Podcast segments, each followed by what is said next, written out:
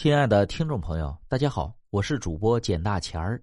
咱们今天要讲的故事叫《老牛口吐人言》。陆路沟村有个人叫李勇，父母亲已经去世多年，三十多岁了，还未娶老婆，是个光棍这李勇这几年走背字儿啊，干什么赔什么。先是养了一群鸡，没想到爆发了禽流感，全部宰杀光了。养动物风险太大，又开始改种药材，种了几亩板蓝根，又赶上药材大降价，投资一万多块，最后只收回了一千多块。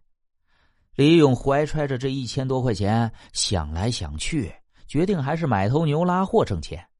说到牛，这里不得不提到李勇的父亲李老根，他的父亲就是为了救一头老黄牛被水冲走淹死的，因此。李勇一看到牛，就想起了这段伤心往事，因此他这辈子也没有打算养牛。可这段时间不知怎么了，他忽然有了买牛的冲动。到牛市场上一打听，才知道一头牛要大几千元，就是一头小牛犊也要四千元。自己这点钱还不够塞牛牙缝的呢。李勇失望的坐在一棵大树下休息。忽然，他听到一阵哞哞的叫声，一头骨瘦如柴的黄牛冲到他的眼前，眼泪汪汪的看着他，并且伸过头，用舌头舔着他的手，舔得他痒痒的、酥酥的。李勇从心眼里喜欢上了这头老牛。李勇问牛主人：“这头牛怎么这么瘦啊？谁会卖这样的牛呢？”牛主人答。以前呢，它是一条好牛啊，能拉二千斤的粮食。自打今年以来，它突然就瘦下来了，这一点力气也没有。我不能养一头啥也不能干的牛，白吃白喝呀。可这头牛啊，跟了我十几年了，以前太好了，我不忍心把它卖给杀牛的人，被一刀给捅了。我想啊，给它找一个好主人，期望它还能活下去。那头牛继续舔着李勇的手。眼泪汪汪的看着他，好像前生有缘似的。李勇问：“你这头牛卖多少钱？”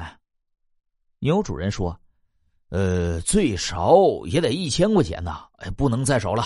卖给杀牛的怎么也值两千块。这牛啊，看来和你有缘，我就当是送给你了。”李勇二话没说，掏出一千元递给了牛主人，牵着瘦牛回家了。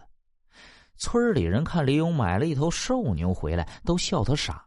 但李勇有自己的想法：“你不是瘦吗？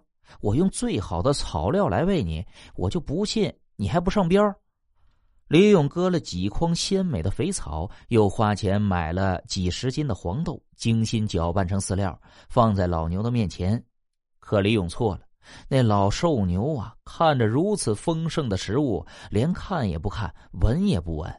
这一下，李勇着急了，对老牛说：“哎，你倒是吃呀，吃饱了才有力气干活，才能撞上来啊！不吃啊，会饿死的。”老牛好像听懂了李勇的话，眼泪汪汪的看着李勇，摇了摇头。这一下，李勇没辙了，只好日夜守着这老牛的身边。这一守啊，就是三天三夜。期间，村里有个杀牛卖肉的来找过李勇，愿意出一千二百元买下这头牛，杀掉卖肉。可李勇没答应。到了第三天晚上，李勇迷迷糊糊的看到一头牛向他走过来。这头牛和李勇买的牛是长得一模一样，只是比这头老牛年轻健壮。等那头牛走到跟前却变成了自己的父亲。父亲对他说。这头老牛就是当初我救下的那头牛，我为了救它，却被水冲走淹死了。他这是报恩来了，他养不活了。李勇一惊，醒了过来。那头老牛正用舌头舔李勇的手。